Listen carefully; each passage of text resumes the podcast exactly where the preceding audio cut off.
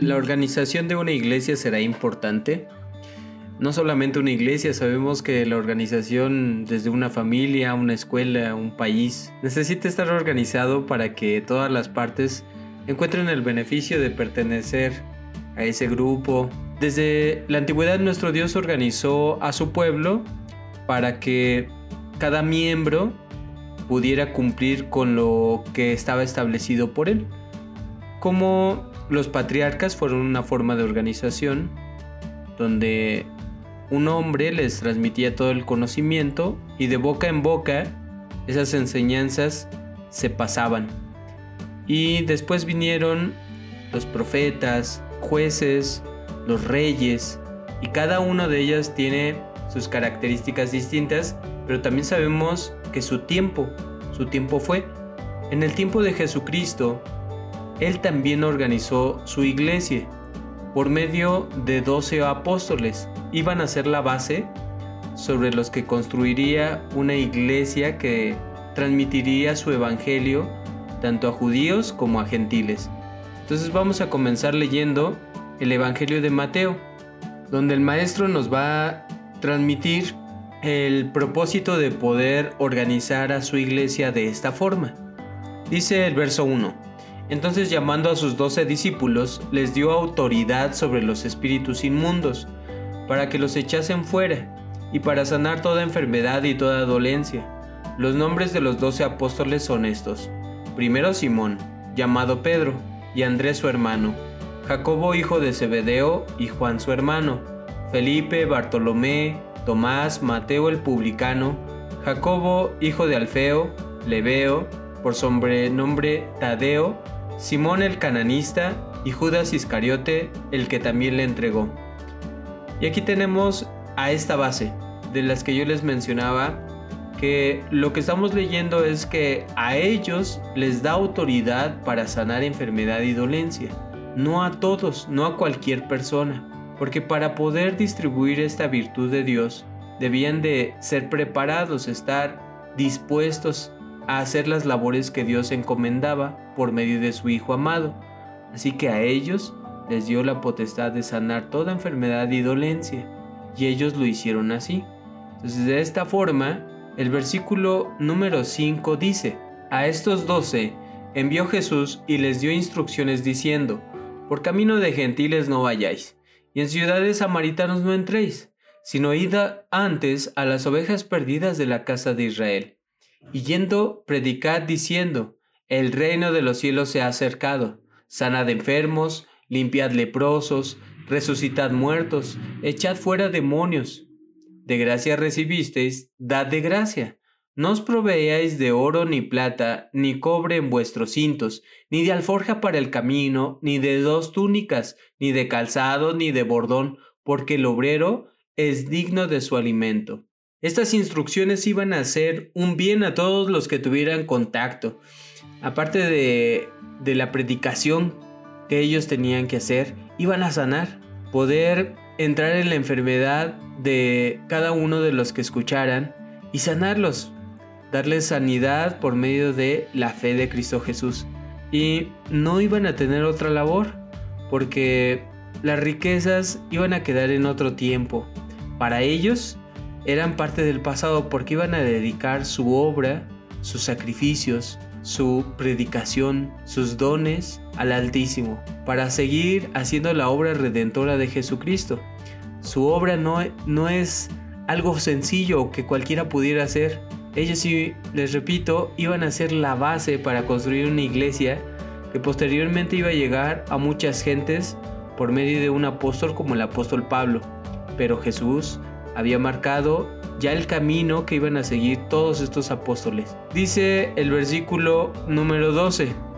Al entrar en la casa saludadla, y si la casa fuere digna, vuestra paz vendrá sobre ella, mas si no fuere digna, vuestra paz se volverá a vosotros. Y si alguno no recibiere ni oyere vuestras palabras, salid de aquella casa o ciudad y sacudid el polvo de vuestros pies. De cierto os digo que el día del juicio será más tolerable al castigo por la tierra de Sodoma y Gomorra que para aquella ciudad.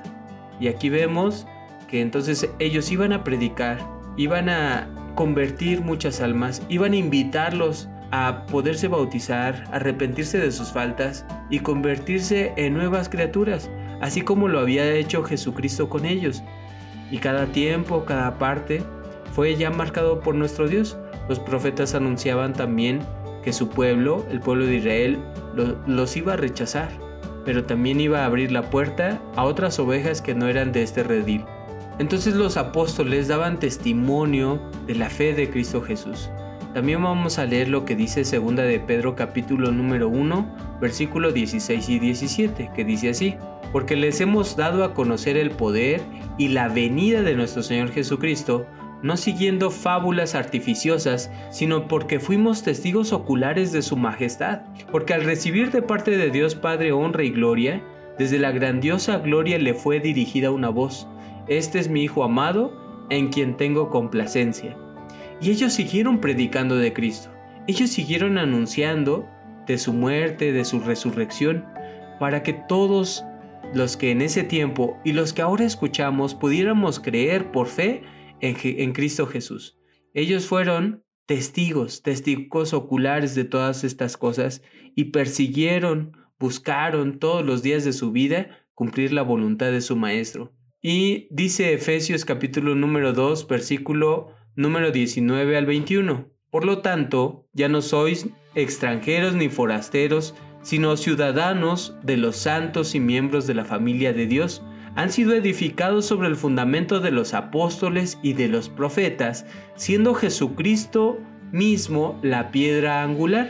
En él, todo el edificio va bien ensamblado y va creciendo hasta ser un templo santo en el Señor.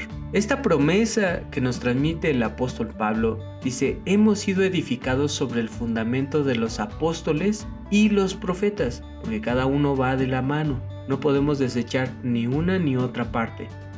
El Antiguo Testamento fue también el antecedente para que Jesús apareciera y organizara la iglesia ahora por medio de sus apóstoles.